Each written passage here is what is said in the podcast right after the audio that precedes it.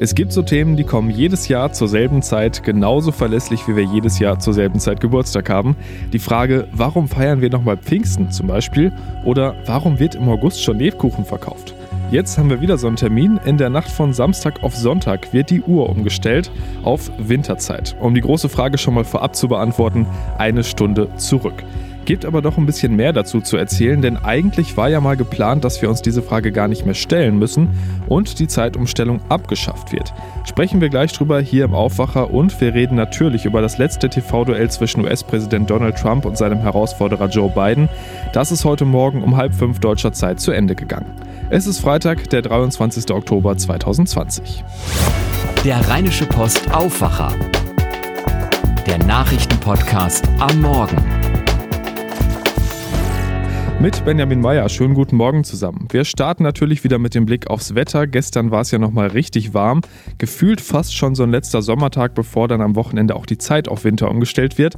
Heute sieht es dann tatsächlich aber eher wieder nach Herbst aus. 14 bis 17 Grad sind angesagt und es gibt immer wieder Schauer und örtlich auch Gewitter. In der Nacht lockert es dann nach und nach auf und morgen bleibt es meist trocken bei ähnlichen Temperaturen wie heute und dann gibt es auch Sonne. Sonntag dann aber wieder meist bewölkt und auch wieder mit Regen. Am 3. November, also in anderthalb Wochen, ist es soweit. Dann entscheidet sich, ob Donald Trump US-Präsident bleibt oder ob der demokratische Kandidat Joe Biden seinen Posten übernimmt.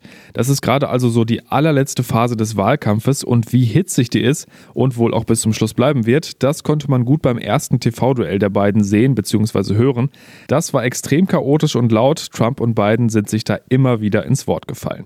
Genau das sollte beim zweiten Duell letzte Nacht verhindert werden, mit einer Stummtaste für die Mikros der beiden, damit die Kandidaten zumindest bei ihren ersten Antworten auf die Fragen der Moderatorin ausreden konnten. Tina Eck berichtet für die deutsche Presseagentur aus Washington. Tina, haben die teils abgeschalteten Mikrofone denn geholfen? Also ging es diesmal geordnet dazu? Ja, viel geordneter, echt relativ zivil. Trump hatte auf seine Berater gehört, ganz offensichtlich, und nahm seine Lautstärke zurück, sprach ruhiger, unterbrach nicht dauernd und fragte manchmal sogar, ob er nochmal antworten dürfe, wenn ihm was auf den Nägeln brannte. Es war auch ihm nicht entgangen, äh, dass sein Benehmen bei der letzten TV-Debatte auch viele Republikaner vor den Kopf gestoßen hatte. Es wurde im Lauf der Diskussion dann etwas lebhafter, aber bei weitem nicht so turbulent äh, wie beim letzten Mal. Biden wirkte am Ende etwas erschöpft und und unkonzentriert. Er guckte auch auf die Uhr und das kommt überhaupt nicht gut an. Was waren denn so die Hauptthemen bei diesem TV-Duell? Es ging lange und intensiv um die Corona-Pandemie. Auch hier in den USA gehen die Zahlen ja wieder hoch. Biden nach seiner Strategie befragt. 220.000 Americans dead. Jemand, der für mehr als 220.000 Tote verantwortlich ist, darf nicht länger im Amt des US-Präsidenten sein, sagte Biden. Trump habe schlichtweg keinen Plan. Und Trump verteidigte sich und sagte wieder, man könne sich nicht verschanzen, man müsse lernen, mit dem Virus zu leben. Er sei wieder gesund, er sei nun immun, er habe alles richtig gemacht, Verantwortung gezeigt, aber er könne nichts für ein Virus aus China. Aber einen Plan präsentierte er nicht bei keinem der Themen. Um was ging es denn sonst noch, also mal abgesehen vom Dauerthema Corona? Ja, spannend. Es ging sofort um die Geheimdienstberichte über die Wahleinmischung des Irans und Russlands, was Trump natürlich gleich zum Angriff auf Bidens Sohn Hunter benutzte, von wegen korrupte Geschäfte der Bidens mit Russland und China. Und das wiederum führte zu Trumps Bankkonto in China, also auch Korruption und Interessenkonflikte. Es wurde recht heftig. Äh, Biden forderte immer wieder, dass Trump seine Steuern endlich offenlegt. Dann gab es auch Streit über Nordkorea, Krankenversicherung, Jobs, Löhne, Einwanderung, Klimawandel, Rassenprobleme und Polizeigewalt gegen Schwarze. Das war jetzt ja die letzte TV-Debatte. Meinst du, dass die jetzt nochmal Wähler auf die eine oder andere Seite gezogen hat? Äh, die meisten Wähler haben sich zu diesem Zeitpunkt natürlich entschieden und mehr als 30 Millionen haben auch bereits gewählt, haben vom Early Voting, von der frühzeitigen Stimmabgabe Gebrauch gemacht und es werden täglich mehr. Es gibt also noch sehr, sehr wenige Wankelmütige. Und diese Fernsehduelle haben einen gewissen Kurzzeiteffekt, also für morgen und übermorgen, aber nicht unbedingt viel Langzeitwirkung, also äh, für die nächsten 10 bis 12 Tage. Biden hat sich gut geschlagen, Trump so gut er konnte, aber äh, eben recht planlos und Biden hatte definitiv beim Schlusswort wieder Oberwasser, als er von Ehrlichkeit und Würde sprach, was ja auch zum Amt gehört und was die Amerikaner verdienen. Dann sind wir mal gespannt, wer am Ende Oberwasser hat. Übernächste Woche Dienstag wird in den USA gewählt. Vielen Dank, Tina. Es ist wieder soweit, Winterzeit. Sonntagnacht wird die Uhr von 3 auf 2 Uhr umgestellt. Es wird also wieder etwas früher hell und abends auch noch ein bisschen früher dunkel. Eigentlich hätte man davon ausgehen können, dass sich diese immer gleiche Frage vor oder zurück mittlerweile mal erledigt hätte. Die Abschaffung der Zeitumstellung war ja mal eines der großen Themen der EU, aber irgendwie hat sich dann ja offensichtlich doch noch nichts getan. Dorothee Barth von der Deutschen Presseagentur hat sich das mal angeschaut. Dorothee, ähm, wie ist denn der Stand? Warum dauert das so lange und was dauert da so lange? Man könnte fast sagen, die ticken nicht mehr alle ganz richtig. Nee, jetzt mal im Ernst, es ist einfach wahnsinnig kompliziert. Die EU will ja schließlich, dass alle Uhren nach der Abschaffung sozusagen harmonisch ticken und dadurch keine Probleme beim Handel zwischen den Ländern entstehen, weil die Uhren bei den Nachbarländern komplett anders ticken oder so. Und das ist das ganze Problem. Polen mag zum Beispiel die Sommerzeit, die Spanier allerdings nicht, denn dann würde es dort im Winter erst gegen 10 Uhr hell werden. Okay, das kann man verstehen, das wäre uns wahrscheinlich auch zu spät. Aber ähm, wie war das denn eigentlich vor der Zeitumstellung? Die gibt es ja jetzt auch noch nicht ewig, oder? Es ist ein wirkliches Auf und Ab mit der Sommerzeit. Also man könnte fast meinen, wir würden alle paar Jahrzehnte mal wieder eine Zeitumstellung abschaffen und dann merken, oh, hm, das war doch, doch eigentlich ganz gut, wir gehen wieder zurück. 1916 hat es im Sommer mit der Umstellung angefangen. Man wollte so unter anderem Energie sparen. 1919 war das Ganze wegen den Protesten wieder vorbei. Bye bye Sommerzeit, aber nur bis 1940. Da dachte man sich dann wieder, oh, wir sollten das Tageslicht besser ausnutzen und eine Sommerzeit einführen. Nicht mal zehn Jahre später allerdings war das Ganze dann wieder vorbei. Seit 1980 hat man dann endlich eine Einheit einheitliche Zeit in Europa gemacht und tada, die Sommerzeit ist wieder da und seit etwa einem Vierteljahrhundert dreht die Europäische Union für alle dann verbindlich und gleichzeitig am Zeiger. Das heißt, zum Sommer eine Stunde vor und zum Winter wieder eine zurück. Okay, also eigentlich ja immerhin schon mal eine einheitliche Regelung. Dann könnte man jetzt ja auch mal andersrum fragen, warum sollte man denn jetzt überhaupt wieder was ändern? Das Problem ist, dass die Befürworter der Zeitumstellung keine richtigen Argumente mehr für eine Umstellung haben. Wir sparen gar nicht mal so viel Energie und viele Gegner empfinden die verordnete Zeitumstellung als Eingriff in die persönliche Freiheit. Oder viele haben auch Probleme, sich überhaupt an die neue Zeit zu gewöhnen. Es kann nämlich bis zu zwei Wochen dauern, bis sich der ein oder andere an den Zeitsprung gewöhnt hat. Und Tiere merken das anscheinend auch. Die muss man erstmal daran gewöhnen, dass sich die täglichen Routinen plötzlich um eine Stunde verschieben.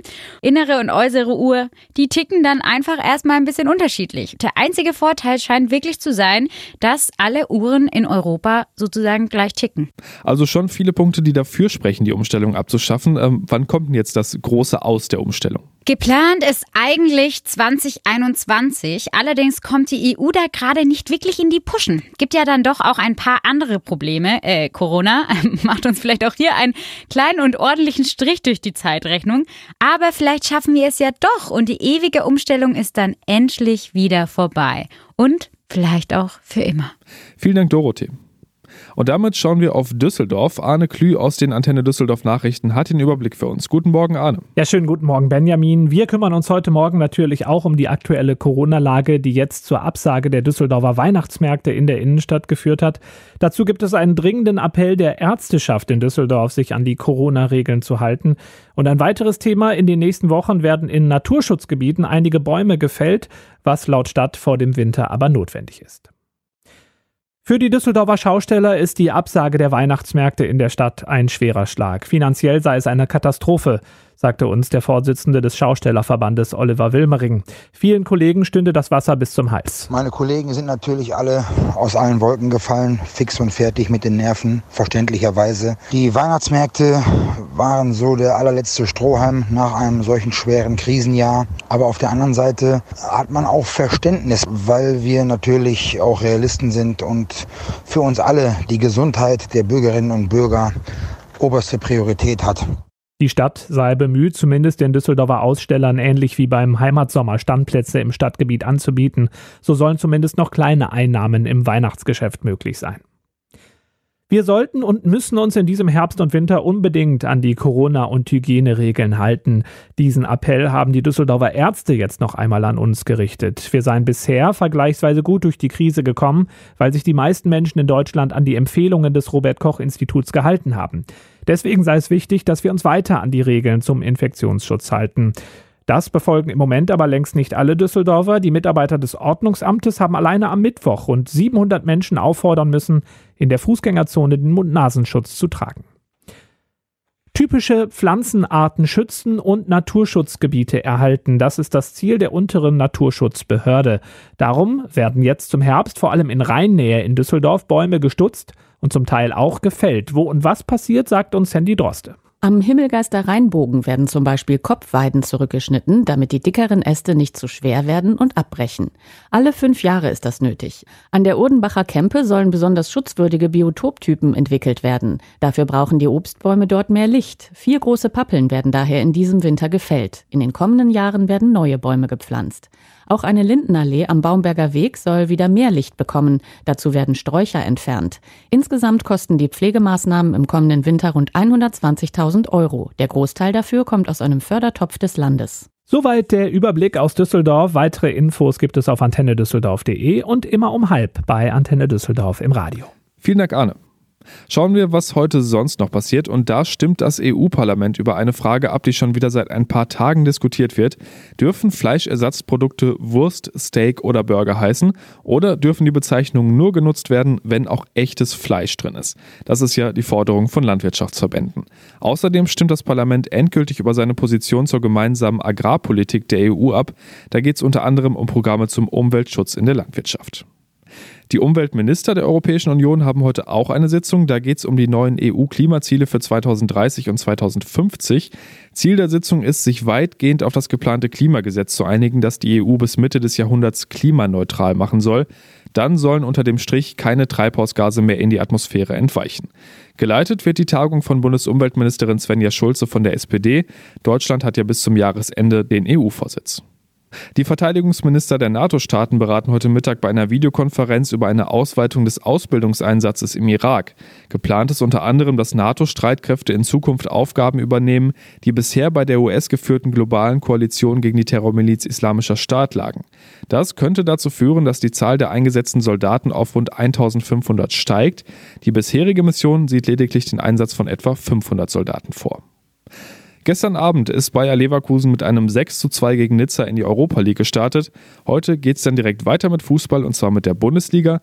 Der erste FC Köln spielt um 20.30 Uhr gegen den Aufsteiger VfB Stuttgart.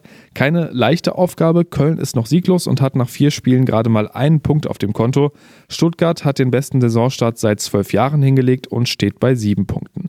Und am Wochenende steht dann eines der Spiele der Saison an, Dortmund gegen Schalke, das dann am Samstag um 18.30 Uhr. Und das war der Rheinische Postaufwacher am 23. Oktober 2020. Danke fürs Zuhören und euch einen schönen Freitag. Bis dann. Mehr bei uns im Netz www.rp-online.de